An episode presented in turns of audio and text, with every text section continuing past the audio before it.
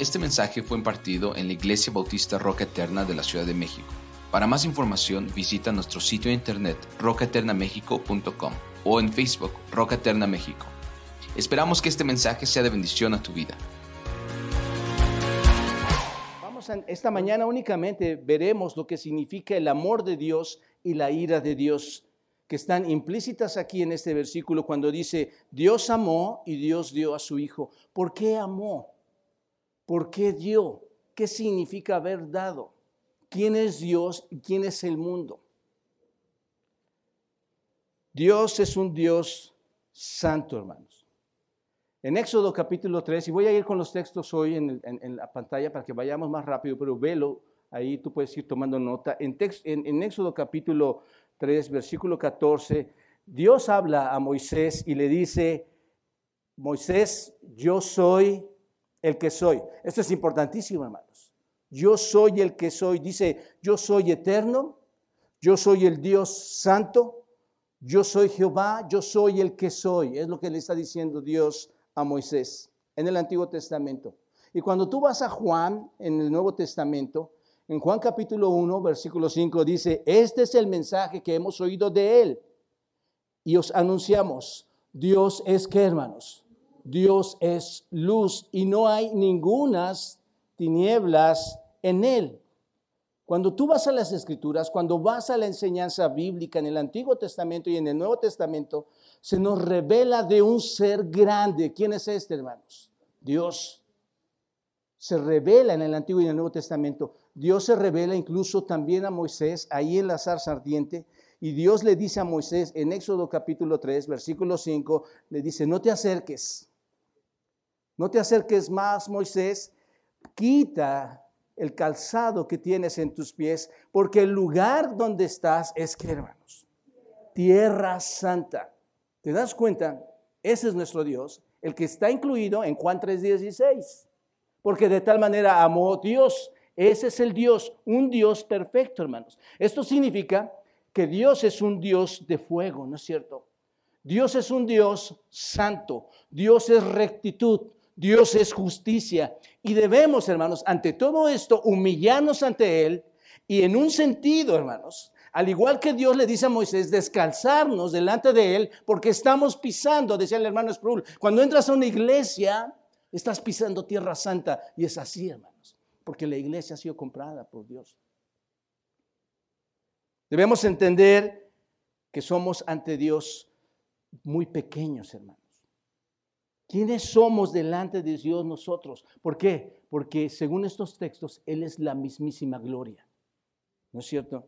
Nosotros estamos tan contaminados, nosotros somos tan corruptos, que no podemos en un sentido, hermanos, definir la santidad de Dios.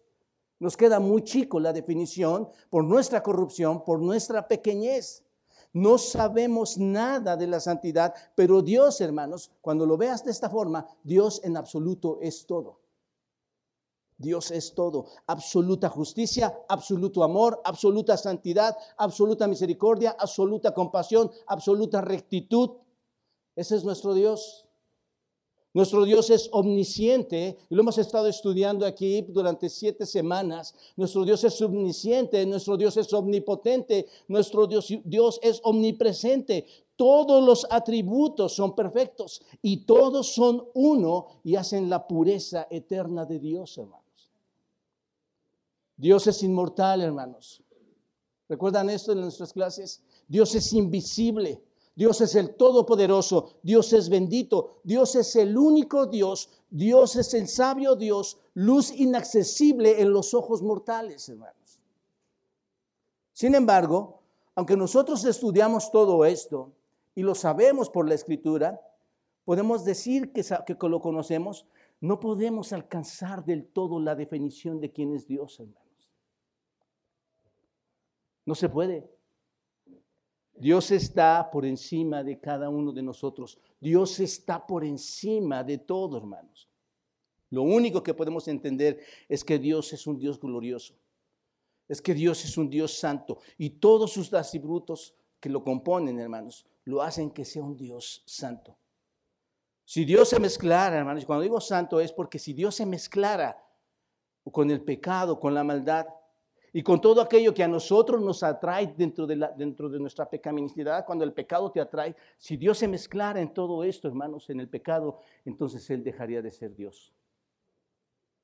Dios es justo, Dios es santo y todo lo contrario a lo que tú y yo somos, hermanos. Con toda nuestra pequeñez, con toda nuestra ignorancia, con toda nuestra fialdad, con toda nuestra indignidad, es todo lo contrario a lo que somos nosotros. Dios es el Dios eterno, hermanos. Dios es el extremo contrario y eterno de todo esto y toda su gloria y su perfección solamente le pertenecen a Él. Es inconcebible, hermanos, que Dios con todos estos atributos que acabo de mencionar a ustedes y que hemos estado estudiando, es, es inconcebible, hermanos, que un Dios que tiene estos atributos aparente ser ignorante del pecado. ¿No es cierto? Dios no puede pasar por alto el pecado, que no lo, que no lo aborrezca. Es incomprensible pensar que Dios no aborrece el pecado, que todo su ser no abomine el pecado. Así que si se dan cuenta, Dios tenía que hacer algo con respecto a ese pecado, porque Dios es santo. La Biblia nos dice que lo ha hecho en el pasado y lo sigue haciendo en este presente, hermanos. De forma que la doctrina de la ira de Dios es importantísima, hermanos. La doctrina de la ira de Dios es vital para entender a Dios mismo y es absolutamente esencial para que nosotros podamos entender nuestra historia. La ira de Dios es esencial y esa doctrina es esencial para que tú y yo comprendamos la historia de la humanidad. ¿Te das cuenta? ¿Por qué? ¿Por qué es que es esencial entender la historia de la humanidad? ¿Por qué es importante entender quiénes somos? ¿Cómo es que es la humanidad? Bueno, podemos empezar con una pregunta, hermanos. ¿Cuál es? ¿Cómo explicamos la historia pasada del mundo desde el pasado hasta el día de hoy? ¿Cómo puedes explicar eso? ¿Por qué el mundo está como está? ¿No es cierto? ¿Se han dado cuenta cómo está el mundo, hermanos? El mundo está de cabeza, hermanos. ¿A qué se debe el sufrimiento, hermanos? ¿A qué se debe esa confusión entre los hombres? ¿A qué se debe esa injusticia? ¿A qué se debe ese dolor? ¿Cuál es la razón por la que el mundo carga con una tristeza en su corazón constantemente? ¿Por qué el mundo no puede ser feliz, hermanos? Amigos, en la Biblia encontramos una respuesta para todo esto. Y estoy seguro, hermanos, que es la única respuesta y la respuesta es la siguiente. No se debe a que el mundo, como muchos piensan, ah, es que el mundo así viene desde siempre. No. La respuesta es que Dios creó al mundo perfecto, ¿no es cierto, hermanos? Dios creó el mundo perfecto y puso ahí, en ese mundo perfecto, a dos seres. ¿A quién? Adán y a Eva. Perfectos en esto, estos hombres los puso ahí en este mundo para que habitase en este lugar, hermanos. La vida, mis amados hermanos y amigos, debería haber sido un paraíso. Debería de haber sido un Edén, debería haber sido una vida santa, debería de haber sido una vida limpia, una vida pura, una vida donde todo fuera gozo, donde todo hubiera sido con felicidad. Pero entonces nos preguntamos, ¿por qué están las cosas en las tierras como están? ¿Por qué las cosas cambiaron? Nuevamente ves, te acercas a la Biblia y ves la respuesta. ¿Por qué? porque se introdujo el pecado, porque el hombre y la mujer se, se rebelaron contra Dios. ¿Esto qué quiere decir? Tenemos un Dios santo y ahora hay seres humanos, ¿no es cierto? Que, eh, este, déjame moverla aquí, hay seres humanos, hermanos, que son pecadores. ¿Se dan cuenta? El hombre es pecador. Ellos, estos primeros hombres, vivían felices en dónde, hermanos?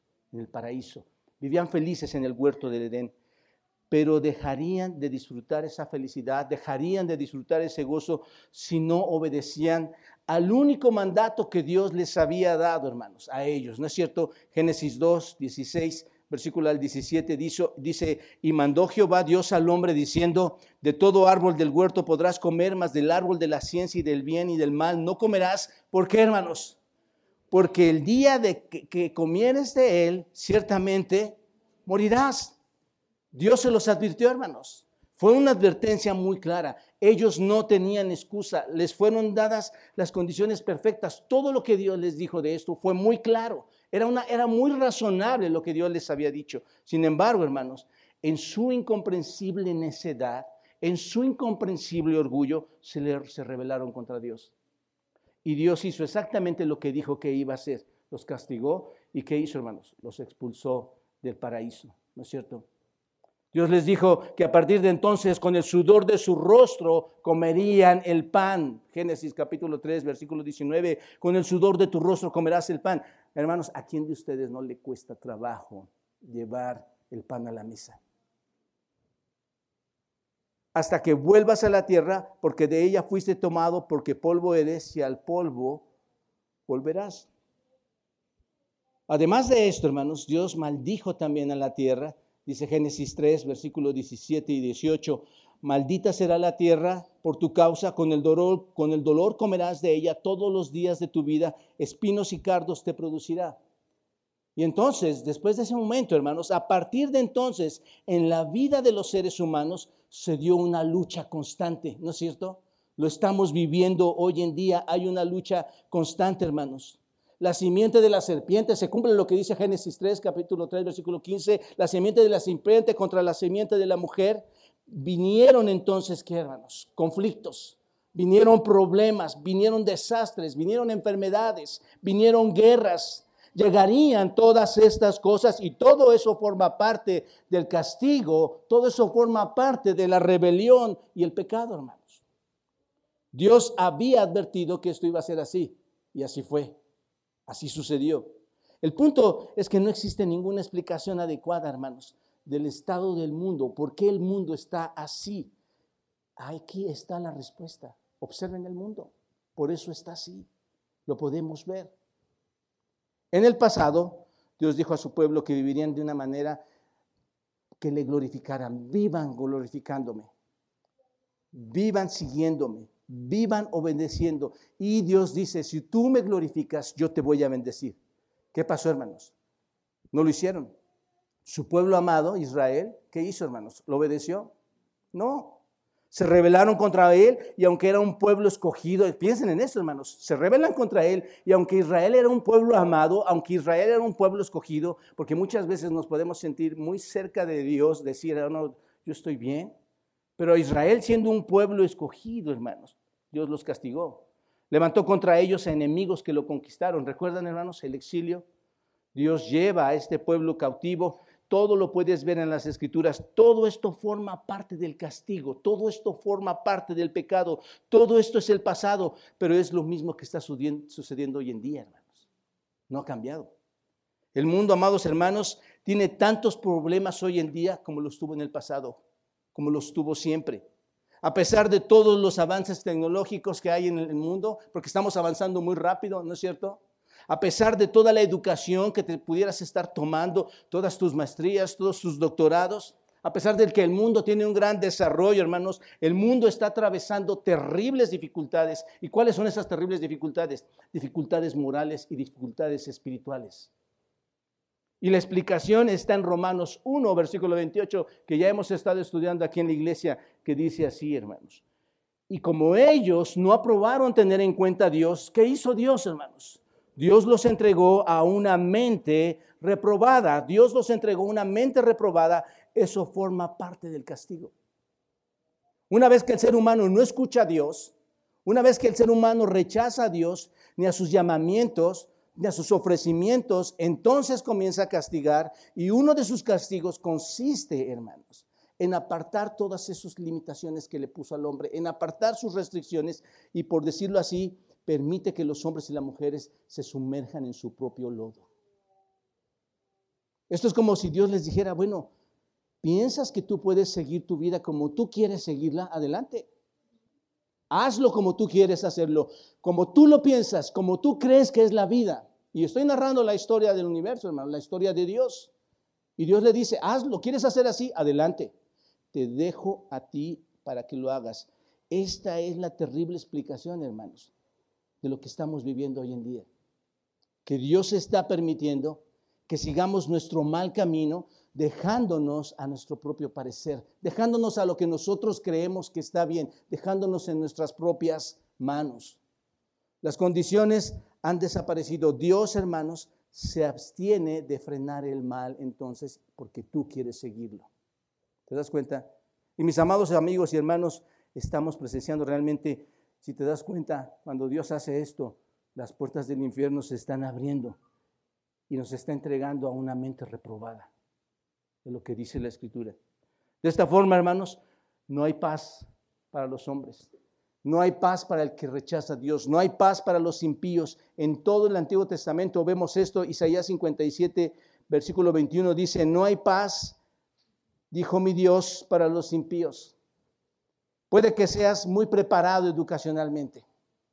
Puede que tengas los mejores estudios, pero déjame decirte, ni tus mejores estudios te van a traer paz a tu corazón. Quizás tenga mucho dinero, pero eso no te va a permitir comprar paz. La paz no se compra, hermanos. Hay cosas que ni siquiera el dinero puede hacer. No se puede comprar la felicidad, tampoco se puede comprar la tranquilidad, tampoco se puede comprar el que tengas el, el perder el miedo a morir, porque mucha gente tiene miedo a morir. No lo puedes comprar, el dinero no sirve de nada, la educación no sirve de nada, no sirve absolutamente de nada todo esto, hermanos. No hay paz, dijo el Señor, para los hombres, para los impíos. Nos guste o no, hermanos, estamos en este mundo, ¿no es cierto? Tú vives aquí, te guste o no, estamos en este mundo. Y las leyes de Dios, déjame decírtelo, no van a pasar. Las leyes de Dios se van a cumplir y, y van a estar vigentes hasta el final. Puedes hacer lo que quieras, pero déjame decirte, nunca vas a encontrar paz. Jamás vas a encontrar paz. ¿Cómo lo vas a encontrar? A menos que reconozcas a Dios en tu vida y te sometas a Él. La única manera. El camino de los transgresores, hermanos, es muy duro. El camino de los impíos es difícil. Siempre ha sido así, hermanos. En el pasado ha sido difícil, en el presente ha sido difícil y en el futuro lo va a ser también. No puedes pecar, déjame decírtelo, constantemente y pensar que no va a suceder nada. No hay impunidad, no vas a quedar impune. Dios va a tomar cuentas en todo esto. Ahora bien, de acuerdo con todo esto, hermanos, las cosas no van a mejorar. ¿Por qué? Porque en la Biblia dice, 2 Timoteo 3:13, dice, mas los malos hombres y los engañadores, ¿qué dice, hermanos? Van a ir de mal en qué? En peor engañando y siendo engañados. El mundo puede intentar hacer todo lo posible por ir mejor, ¿no es cierto, hermanos? El mundo quiere mejorar las vidas. Hay muchas maneras en que te está invitando el mundo a mejorar tu vida interna y externamente. Pero déjame decirte, jamás vas a poder detener algo que no se puede detener, hermanos. Y lo que no se puede detener es la corrupción espiritual. El hombre no puede detener la corrupción espiritual. ¿Por qué? ¿Por qué no se puede detener? ¿Por qué el mundo no lo puede detener, hermanos? ¿Por qué no puede detener ese problema? Porque ese problema, ¿dónde está? En tu corazón. El problema está en el corazón del hombre, hermanos. Cuando tú y yo nos reunimos aquí y vienen hermanos y cantan y nosotros abrimos la Biblia, el intento humano es llevar la palabra de Dios, pero el Espíritu Santo, hermanos, es el que tiene poder para que entiendas esta verdad, que tienes un problema en el corazón. Ese es el asunto. Ese es el problema. Por esta razón el mundo jamás va a poder reformarse, hermanos. El mundo no se va a poder salvar por sí mismo. Ha estado intentando hacerlo por mucho tiempo, hermanos. Lo, lo va a seguir intentando y no, y no lo va a lograr. ¿Cuál es el problema, hermanos? Solo hay algo. No hay paz en los impíos, dice el Señor. No hay paz. Dios va a aplicar su justicia a los impíos. Un día el mundo tendrá un fin, ¿no es cierto, hermanos? Tenemos que pensar en esto. Un día el mundo, tú sigues corriendo, corriendo en actividad tras actividad, pero un día va a llegar un fin y cuando llegue ese fin, el mundo va a ser juzgado en justicia. Pero saben una cosa, a pesar de ser algo tan terrible, porque tal vez no lo estás imaginando bien, el juicio del mundo, hermanos, va a ser algo terrible, a pesar de que es aterrador esto, Dios ha permitido algo. Dios te ha permitido ser responsable. Eso es algo grandioso que nos ha otorgado el Señor, hermanos. Eh, eh, en este tema Dios te ha permitido ser responsable. ¿Por qué lo digo, hermanos? Porque tú y yo no somos máquinas, tú y yo no somos robots, que no podamos hacer nada. Nosotros somos responsables, somos creación de Dios, somos seres humanos y somos responsables ante Dios, debemos presentarnos ante el tribunal y Dios nos permite tener la obligación de ir a rendir cuentas, ¿no es cierto? Respecto a cuáles son las cuentas que vamos a rendir, respecto al alma que te, que te dio mientras estabas en esta tierra, cuentas en todo lo que tú has hecho, con tu conducta, con tu comportamiento que has tenido en este mundo. Todo, mis amados hermanos y amigos, conduce al juicio final. Todo. El punto de todo esto es que no se puede entender la historia de la humanidad, hermanos, si no, entiendes o rechazas que Dios es un Dios que está airado. Esto es, tú no entiendes la historia de la humanidad, no vas a poder entenderla si no entiendes que la doctrina de la ira de Dios es verdadera, que Dios detesta el pecado, hermanos. Si rechazas esta doctrina, jamás vas a entender lo que es gracia jamás vas a entender lo que es la gracia de Dios. Nunca entenderás, nunca podrás entender el amor de Dios, mucho menos entenderás el Evangelio, pero más aún, hermano, jamás vas a entender la cruz de Cristo, jamás. Tienes que entender la ira. Por eso cuando dice, de tal manera amó Dios al mundo que dio, ¿para qué lo dio, hermanos? ¿Para qué lo dio? Porque alguien tenía que sufrir esa ira. Esto solo se entiende a la luz de la enseñanza de las Escrituras, hermanos, con respecto a la ira de Dios contra el pecado.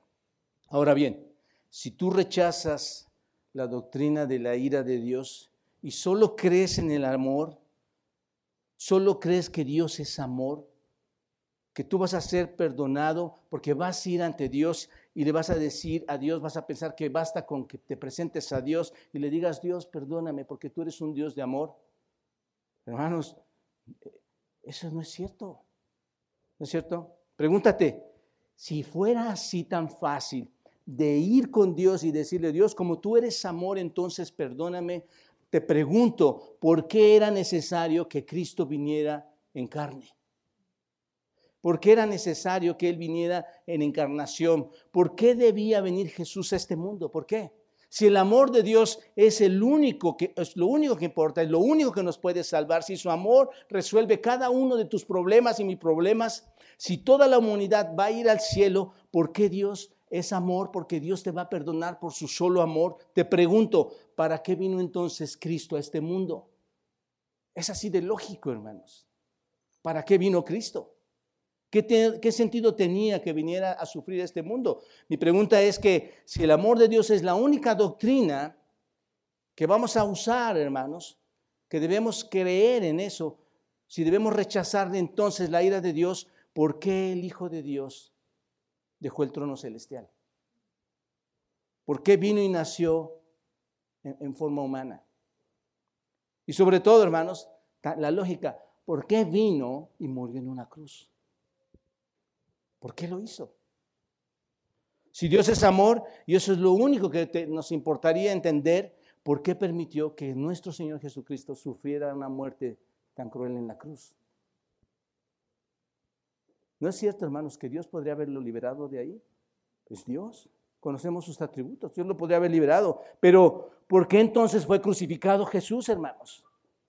Hay una sola explicación de por qué Cristo fue pecado. Porque la ira de Dios ¿Es contra qué, hermanos? Contra el pecado. ¿Te das cuenta? El amor de Dios no puede solucionar toda la dificultad del mundo, hermanos, todo el problema del pecado humano. El, amor de Dios es el atributo y existe. Pero no solo eh, con el amor de Dios somos salvos, hermanos. El amor de Dios no puede solucionar todo esto. Se requiere qué, hermanos? ¿Qué se requería para poder solucionar esto? La encarnación. Se requería el Cordero de Dios que quite el pecado del mundo. Esto es lo que nos lleva al Evangelio de Salvación. Esto es lo que nos lleva a Juan 3:16, cuando dice, porque de tal manera que, hermanos. ¿Entendemos ahora, hermanos? Dios amó de tal manera a quién, hermanos? Al mundo que ha, ahora sí, ¿qué, qué hizo, hermanos? Dio. ¿Cuál era? Ahora cuando tú veas dado, vas a entender hay, algo que se tenía que dar a cambio para terminar con la ira de Dios. Dio a quién? A su hijo, hermanos.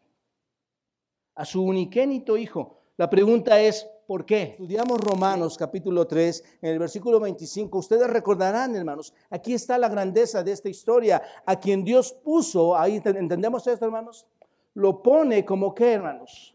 Como propiciación por medio de la fe en su sangre para manifestar qué, hermanos? Su justicia. Porque a un Dios santo, hermanos, un Dios santo tiene que ser reivindicado para que sea santo, para que sea justo.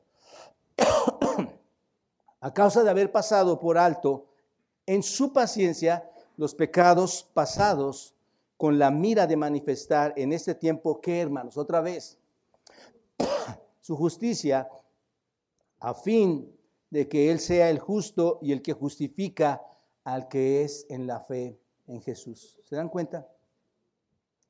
Así que el amor por sí solo, hermanos, ¿entienden esto? Yo no quiero que malinterpreten esto, hermanos, pero el amor de Dios, el amor de, gracias, el amor de Dios se, se ve aquí, hermanos. El amor de Dios no solo lo puede resolver, porque la justicia y la rectitud, la justicia de Dios requiere castigo. ¿Entiendes esto, hermano, amigo? Ese castigo era para ti. Ahí está la grandeza del Evangelio. Tú eres lo que eres gracias a que hubo alguien que aplicó su justicia. ¿No es cierto? El amor de Dios a las mujeres y a los hombres caídos es tal, hermanos. El amor de Dios a tus hijos, el amor de Dios a tus amigos, el amor de Dios a los que pertenecemos a la iglesia es tal que envió a quién, hermanos? A su Hijo como propiciación por medio de la fe en su sangre. Esto significa que a pesar de que hayas pecado, y te hayas rebelado contra Dios, Dios te ha amado de tal manera que depositó tus pecados y los míos en nuestro amado Señor Jesucristo. Y el Hijo los llevó sobre sí mismo en la cruz. Y los llevó, hermanos, no renegando. Los llevó de forma voluntaria. Padre, aquí estoy, envíame. Por amor a ti. Alguien tenía que sufrir el castigo, Dios tiene que ser justo y la justicia de Dios debe castigar el pecado. ¿Cómo puede alguien ser perdonado entonces, hermanos? Amigo, ¿cómo puede ser alguien perdonado? Aquí la respuesta. El pecado ha sido castigado con quién? Con el Hijo de Dios, el Señor Jesucristo, por eso murió. Eso es amor, hermanos. Que el Hijo de Dios fuera hecho pecado por nosotros. Eso es amor. Y que la ira de Dios se aplicara sobre él. Eso es amor. Eso es amor y el resultado es que se vindica la justicia de Dios, se manifiesta su amor de Dios. ¿Y entendemos esto, hermanos? Amigos, la justicia y el amor van de la mano. Si no entiendes la ira de Dios, no vas a entender el amor de Dios. Déjame concluir con esto. Nunca vas a saber nada acerca del amor de Dios hasta que hayas comprendido la forma en que nos salva, hasta, que hayas comprendido la forma en que nos libera de la perdición, de soportar el castigo que tanto merece nuestro pecado. Si reconoces tu pecado, te arrepientes, si crees en el Señor Jesucristo, jamás conocerás la ira de Dios. ¿Te das cuenta de lo que te estoy diciendo? Si tú reconoces a Cristo, nunca vas a experimentar la ira de Dios, porque al final del tiempo esto se va a aplicar. Ahora ya no tienes pretexto. Ya lo escuchaste hoy. Si alguna vez sufres la ira de Dios, ¿por qué va a ser? Única y exclusivamente por tu egoísmo. Única y exclusivamente porque sigues rechazando al Señor, ¿no es cierto? Los cristianos no son lo que son las mujeres y los hombres. No somos hombres buenos. Los cristianos no somos más que pecadores, ¿no es cierto? Los cristianos no somos más que personas salvadas por Cristo exclusivamente por la gracia de Dios, hermanos. Los cristianos no nos gloriamos a sí mismos, como cantamos. No es, no, es, no es que me glorío a mí mismo con mis propias obras, con mis propios talentos. Los cristianos, ¿sabes en qué nos gloriamos? Nos gloriamos en la cruz de Cristo, hermanos. Gracias a Dios, hermanos, su gracia sigue presente. Y hoy es el tiempo en que si la gracia sigue presente, y no sé cuándo va a terminar, no sé cuánto va a durar esa gracia, pero lo que sí te puedo decir hoy, apenas hoy, sigue habiendo oportunidad, todavía es tiempo. El puente de la salvación sigue en pie. Te invito a que lo cruces, que cruces hacia la vida eterna. Padre, gracias Señor por este tiempo de abrir tu palabra, de reconocerte a ti como nuestro Dios glorioso, santo, perfecto. Un Dios que derramando esa gracia también derramó una ira y quien cargó por nuestros pecados fue el justo por los injustos. Padre, gracias por esto. Señor, ayúdanos a comprender ese amor tan especial. Ayúdanos a comprender esa ira, Señor. Y ayúdanos a reaccionar en arrepentimiento. Que tu espíritu toque nuestros corazones. Y Señor, lleguemos un día a tu propia mesa. A darte la gloria y la honra por todo lo que tú mereces. Aquel cordero que se lleva la gloria en Cristo Jesús. Amén.